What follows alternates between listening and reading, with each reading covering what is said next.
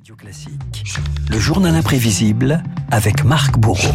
Marc, c'était il y a 40 ans tout juste, le premier Français de l'histoire partait dans l'espace. Jean-Loup Chrétien s'envolait pour une station spatiale soviétique. Retour sur un événement scientifique, mais aussi très très diplomatique. Ce 24 juin 82, Renault sur la base de Baïkonour, la fusée Soyouz attend le décompte final. À son bord, trois cosmonautes, dont un Français, Jean-Loup Chrétien, et ses mots solennels avant la mise à feu. Ma contribution à cette grande aventure de l'humanité. Je souhaite que ce vol conjoint soit un témoignage d'espoir et de compréhension pour les relations entre les hommes et les pays de la Terre.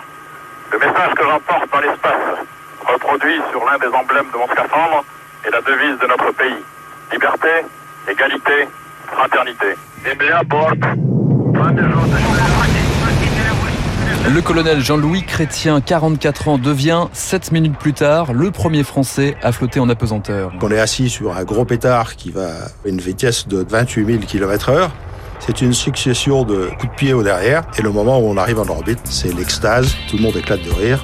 On est en apesanteur et on commence à tourner autour de la Terre. C'est vrai que c'est un grand moment. Puis c'est l'arrivée dans la station spatiale. Elle s'appelle Salyut 7. Chrétien et ses camarades découvrent alors une vie quotidienne surréaliste. Prendre ses repas autour d'une petite table dans une station russe. Quand on a besoin d'aller chercher de la mayonnaise quelque part, ben, il suffit de pousser sur les pieds et de passer par-dessus la table. Ça crée des liens qui sont propres à ces conditions dans lesquelles on a vécu. Des images hétéroclites.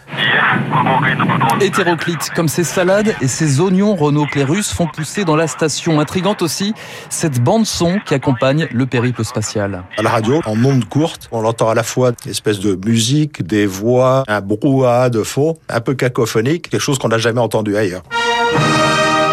La musique et des messages parfois brouillés car l'espace est aussi colonisé par la politique en plein regain de la guerre froide, l'invasion de l'Afghanistan, le boycott des Jeux de Moscou, les grèves de Solidarnosc. La coopération franco-soviétique tourne à la bataille franco-française. Dans le camp des contres, on retrouve un certain Jacques Chirac. Je ne suis pas particulièrement fier de cet exploit. La France est le premier pays non satellite de l'Union soviétique à avoir accepté la proposition d'un vol à l'espace. Jacques Chirac a perdu une bonne occasion de se taire. Et voilà, vous avez peut-être reconnu Jean-Pierre Chevènement, Absolument. alors ministre de la Recherche et de l'Industrie, lui répondait en rappelant les origines de ce partenariat Paris-Moscou. C'est une coopération qui a été lancée par le général de Gaulle. Il est important que la France se soit euh, donné une expérience, la première en la matière, et nous avons une coopération équilibrée entre euh, les soviétiques, les américains, avec nos voisins européens. Un parfum de guerre froide que Jean-Louis Chrétien euh, ressentait lui aussi dès le début de son entraînement à la Cité des Étoiles près de Moscou. Contrôle strict des déplacements, interdiction de parler français.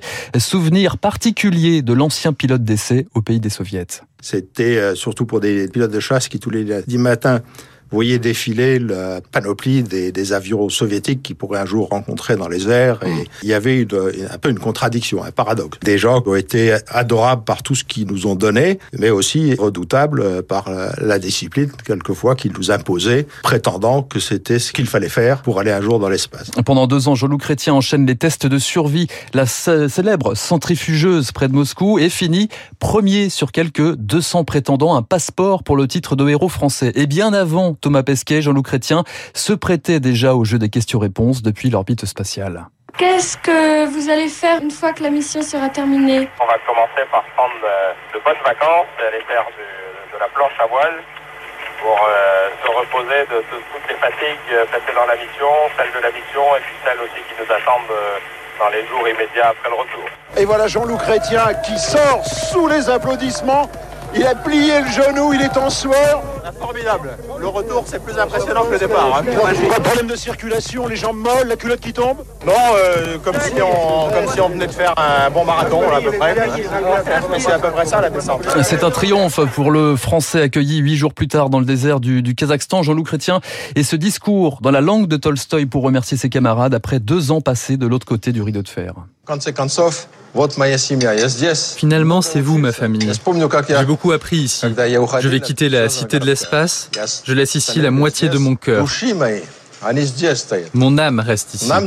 On nous a appris à être des hommes cosmonautes, c'est-à-dire des hommes de l'espace, finalement des hommes tout court.